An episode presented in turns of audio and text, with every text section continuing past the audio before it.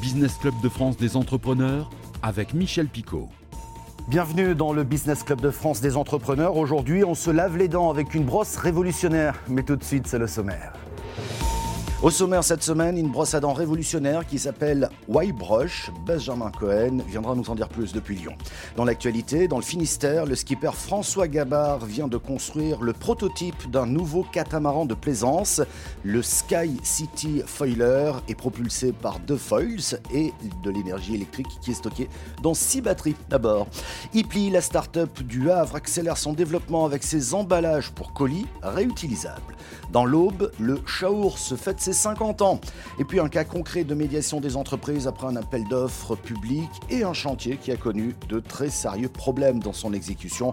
Enfin, nous terminerons cette émission par une balade en Alsace pour découvrir Ecomatic, fabricant de radiateurs pas comme les autres. Soyez les bienvenus. Et nous partons à Lyon pour rencontrer notre invité Benjamin Cohen. Bonjour. Bonjour. Vous êtes le président et le fondateur de Y-Brush. C'est le nom de cette nouvelle brosse à dents révolutionnaire. Il faut bien le dire, hein, elle a une forme de, de Y. Et vous nous dites qu'avec cette brosse, un brossage de 10 secondes est largement efficace. Exactement. Donc en fait, la brosse à dents s'appelle Y-Brush. Elle ressemble d'ailleurs à ça. Donc vous avez euh, un manche qui vibre comme une brosse à dents électrique qu'on appelle sonique et une brosse qui est extrêmement souple pour s'adapter à toutes les formes de mâchoire. Euh, et, le principe est en fait exactement le même que celui d'une brosse à dents électrique. Euh, c'est-à-dire qu'au lieu, de, lieu de brosser chaque dent une par une, comme on le fait, au jardin, comme on fait aujourd'hui avec une brosse à dents électrique, ou même d'ailleurs manuelle, en fait, notre produit va venir brosser toutes les phases de toutes les dents d'un coup, arcade par arcade. C'est-à-dire qu'on a sur chaque brosse 35 000 petits poils qui sont sur les côtés et au fond, vraiment au fond où je mets mon doigt ici, qui viennent brosser toutes les faces de toutes les dents, qui passent même entre, entre les dents. Pardon, j'insiste, mais vous nous dites qu'un brossage de 10 secondes équivaut à un brossage de 3 minutes, comme il est fortement recommandé on, recommande deux minutes. Euh, en France, en France, ce qui est recommandé par dentiste, c'est deux minutes. C'est possible d'arriver à 10 secondes euh, parce que, c'est ce que je viens d'expliquer, parce qu'en en fait, on a exactement le même mode d'action qu'une brosse à dents électrique. Mais avec une brosse à dents électrique, quand vous regardez, vous, brossez chaque dent, chaque face de chaque dent, une par une, et les autres faces, les autres dents, à ce moment-là, qu'est-ce qui se passe? Ben, Rien du tout. Là, le principe est que même en 10 secondes, au final, on vient brosser plus chaque face de chaque dent, vu qu'on les brosse en même temps. Bien sûr, le produit a été développé avec des dentistes qui sont euh, en France. Euh, on a fait tout un tas de, toute une batterie de thèses, d'études euh, in vivo, in vitro. On a une étude clinique qui est sortie en début 2021 qui montre qu'avec WaveRush, vous avez un brossage en quelques secondes qui est autant efficace, qui est équivalent à un brossage idéal bien fait de deux minutes. Mais ça va encore plus loin que ça.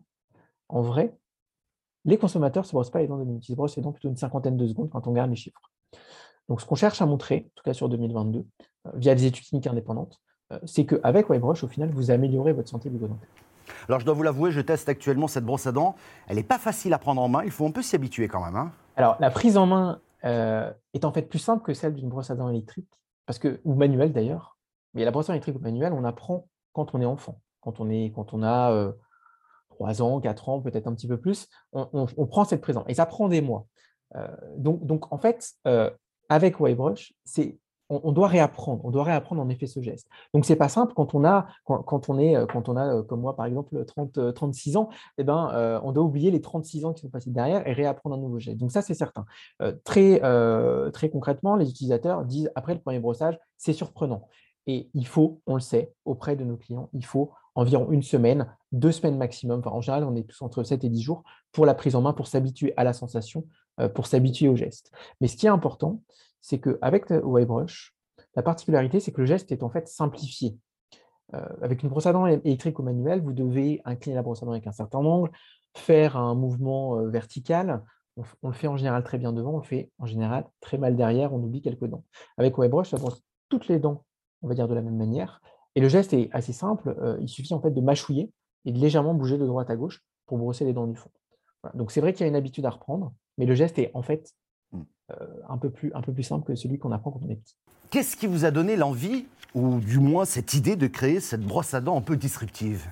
Ce qui a donné l'idée, euh, il y a plusieurs choses. La, principale, euh, ben, c'est que pour moi, c'était une corvée, c'était une frustration de se brosser les dents. Le matin, euh, on est euh, pressé pour aller au travail. Le soir, on a vite envie d'aller se coucher, on est fatigué. Enfin, deux minutes, c'est quelque chose qui est long. Et c'est quelque chose qui est long pour moi, qui était long pour moi, qui n'est plus aujourd'hui, bien sûr, avec WiveWatch, mais surtout qui est long, en fait, pour 90% de la population. Et c'est quasi universel. On, on, retrouve ce constat en Europe, on retrouve ce constat en Amérique du Nord, principalement, en Asie. Et donc, c'est universel. Donc, c'est vraiment parti d'un constat, euh, constat personnel, d'une frustration personnelle. Après, bien sûr, en, en, commençant à analyser le marché, en commençant à voir ce qui se fait ailleurs, on s'est rendu compte qu'il y a tout un tas de tâches de tous les jours qu'on a automatisées avec le lave-vaisselle, avec la machine à laver, on voit des aspirateurs robots. Donc ça, c'est des choses qu'on faisait avant à la main et qui se sont automatisées. Et le brossage des dents, typiquement, c'est quelque chose qui ne s'est pas automatisé. La première brosse à dents, c'était quoi? C'était un bout de bois avec des poils de sanglier qui étaient mis dessus. Ça a 500 ans. Aujourd'hui, c'est quoi? Au final Là, c'est un morceau de plastique en général, des fois en bois, avec des filaments qui sont dessus, de, la même manière. Donc, c'est, ça a assez peu évolué. Et euh, le pari a été de dire, ben, que sur le brossage des dents, on peut faire la même chose, on peut automatiser de la même manière et c'est ce qu'on a fait. Et enfin, comment est perçu ce produit au niveau des ventes, au niveau de l'acceptation finalement de l'utilisateur? Alors si je parle pour la France, on ne vend pas qu'en France, on vend partout dans le monde, mais notre marché principal reste en tout cas pour l'instant en France. Euh, on a un très fort engouement, on a une très forte reconnaissance. Euh, on, est passé dans beaucoup de médias, on est passé, euh, on va tous les ans au CES, ce qui fait qu'on est, on parle de nous très souvent. Euh, et, aujourd'hui, on voit qu'on a une forte reconnaissance, on a beaucoup de d'acheteurs, beaucoup de nouveaux acheteurs, beaucoup de nouveaux clients. On a une croissance, si je parle chiffre, de 300% par an, si je, compare 2020 à 2021. Et l'objectif pour nous, c'est de garder cette, euh, traction sur les, années qui, qui arrivent. Concrètement, c'était 20 000 produits en 2020, 60 000 en 2021, et on espère en vendre 150 à 200 000 sur 2022. Euh, ça, ça se fait sur notre site internet. Historiquement, on a toujours vendu sur notre site internet. Et depuis peu, on est bon, bien sûr sur Amazon, mais on est surtout chez les plus gros retailers français, Fnac, Darty, Boulanger. On arrive en magasin justement euh, sur le mois de, février dans ce type d'enseigne. Merci beaucoup Benjamin Cohen d'avoir répondu à nos questions. Tout de suite, c'est l'actu des PME et de nos territoires. Dans l'actualité cette semaine, le skipper François Gabard et son équipe, euh, de sa société d'ailleurs, Merconcept, viennent de construire le prototype d'un nouveau catamaran de plaisance. Le Sky City Failer est propulsé par deux foils et l'énergie électrique qui est stockée, elle, dans six batteries à bord. Ce catamaran dispose d'une autonomie de navigation de 170 km à une vitesse moyenne de 22 nœuds, un peu plus de 40 km/h, long de 12 mètres et large de 5 mètres. Il a été construit pour le compte d'un nord-américain passionné de navigation. Et il aura fallu à cet anonyme débourser à peu près 4 millions d'euros pour ce prototype le mal du siècle, les cartons d'emballage de nos colis qui, aussitôt reçus et déballés, finissent à la poubelle. D'où l'idée de cette start-up. Elle s'appelle Ipli. Elle fabrique des emballages pour les colis réutilisables. Une fois le produit reçu, vous pliez l'emballage et vous le retournez à Ipli et ce dernier sera réutilisé ensuite. 160 000 colis réutilisables circulent actuellement en France. La jeune pousse du Havre vient même de remporter le prix du comité du salon One to One à Monaco. Ambassadeur de la région, le fromage de Chaours est bien connu au-delà du département de l'Aube. L'appellation a fêté ses 50 ans il y a un an et demi, mais la crise sanitaire a empêché de célébrer dignement cet événement. Le syndicat de défense du fromage de Chaours s'est donc réuni pour fêter ce fromage d'exception. Didier Lincé, président du syndicat chez nos confrères de Canal 32. Nous exportons dans, différents pays, au-delà de l'Europe, euh, même jusqu'aux États-Unis, euh, du chaours. Et puis euh, économiquement, bah, c'est quand même plus de 300 emplois directs, l'appellation chaours, hein, avec 56 points de collecte producteurs de lait. Hein. Les évolutions techniques, économiques de, l'industrie fromagère et de la, fromagerie en général et, de nos entreprises ont fait que les entreprises se sont regroupées, se sont concentrées, ont, ont grossi. Et aujourd'hui, s'il reste encore ces fromageries en activité dans l'Aube et dans Lyon, c'est euh, en grande partie grâce aux Chaours. Et c'est le rendez-vous du médiateur des entreprises, Pierre Pelouzet, bonjour. Bonjour Michel Picot. Un cas typique euh, de, conflit hein, qui se succède actuellement à cause du contexte de pénurie de matières premières. Un chef d'entreprise, 30 salariés dans son entreprise, dans le domaine de la construction, a signé un devis en janvier 2021 pour un chantier à 500 000 euros euh, qui pouvait remplir son carnet de commandes pour plusieurs mois, mais ça ne s'est pas passé comme prévu. Effectivement, Michel, c'est un cas que nous rencontrons beaucoup aujourd'hui. Là, en l'occurrence, c'est un marché public, mais on trouve la même chose sur les marchés privés.